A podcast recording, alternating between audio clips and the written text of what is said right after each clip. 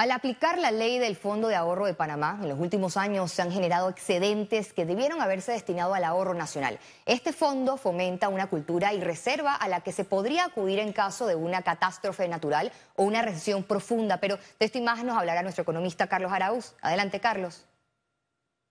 Gracias, Valeria. En mayo del 2014, hace nueve años, el entonces ministro de Economía, Frank de Lima, anunciaba que el Canal de Panamá anticipaba una reducción en sus aportes al Estado y por ende, lógicamente, no habría espacio para aportes que establece la ley para el Fondo de Ahorro de Panamá. El Canal de Panamá sigue siendo ejemplo de cómo hacer las cosas bien y no solo ha superado con creces la proyección de aportes, sino que ha encontrado eficiencias que le permitieron superar escollos importantes provocados por la pandemia y su impacto en el comercio mundial. La ley, la norma, lo acordado por todos los panameños es que los excedentes que el canal generase se transferirían a la única reserva que tiene el país para enfrentar catástrofes, el Fondo de Ahorro de Panamá. El éxito del canal ha permitido transferir al Estado panameño poco más de 7 mil millones de dólares en los últimos cinco años. De estos fondos, siguiendo la norma, aproximadamente 700 millones de dólares debieron transferirse por el Estado al Fondo de Ahorros para, como indica su nombre, ahorrar la pandemia desató un gasto para la actual administración que era necesario para que el país no terminara colapsando. Partiendo de esa premisa y con lo peor de la pandemia en el pasado, solo resta ahora encarar con mayor responsabilidad la administración de las finanzas públicas. La propuesta sería modificar acciones para que el fondo reciba directamente del canal los excedentes que por ley toca. Para ello, el fondo necesita una personería jurídica separada y diferente esta sería una ley que el país necesita.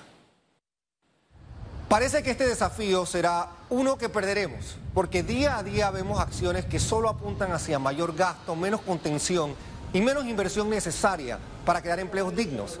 Leyes como las que permiten tratos preferenciales en salarios a alcaldes o representantes mandan el peor de los mensajes a una población que sigue viviendo situaciones diarias complejas. El espacio para maniobrar puede verse severamente afectado en este año 2023 y el próximo año cuando calificadoras de riesgo sean más estrictas en sus reportes sobre el manejo de las finanzas públicas.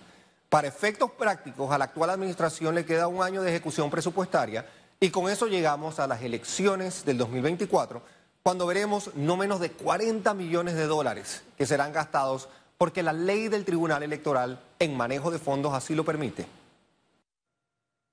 se nos viene muy fácil el gasto y nos cuesta pero muchísimo ahorrar. La ilusión de riqueza, producto de acciones cosméticas, es un peligro latente en la administración de finanzas públicas y privadas. Entrando en años de contiendas electorales, parece que será ya gestión de un próximo gobierno entender que los tiempos de vacas flacas llegaron y la inacción puede condenar al país a una inestabilidad que se traslade a las calles. Nadie quiere ni necesita esa incertidumbre. Vuelvo contigo, Valeria. Gracias, Carlos, por tu análisis. Tras la pandemia, los sectores público y privado enfrentan grandes desafíos en materia económica.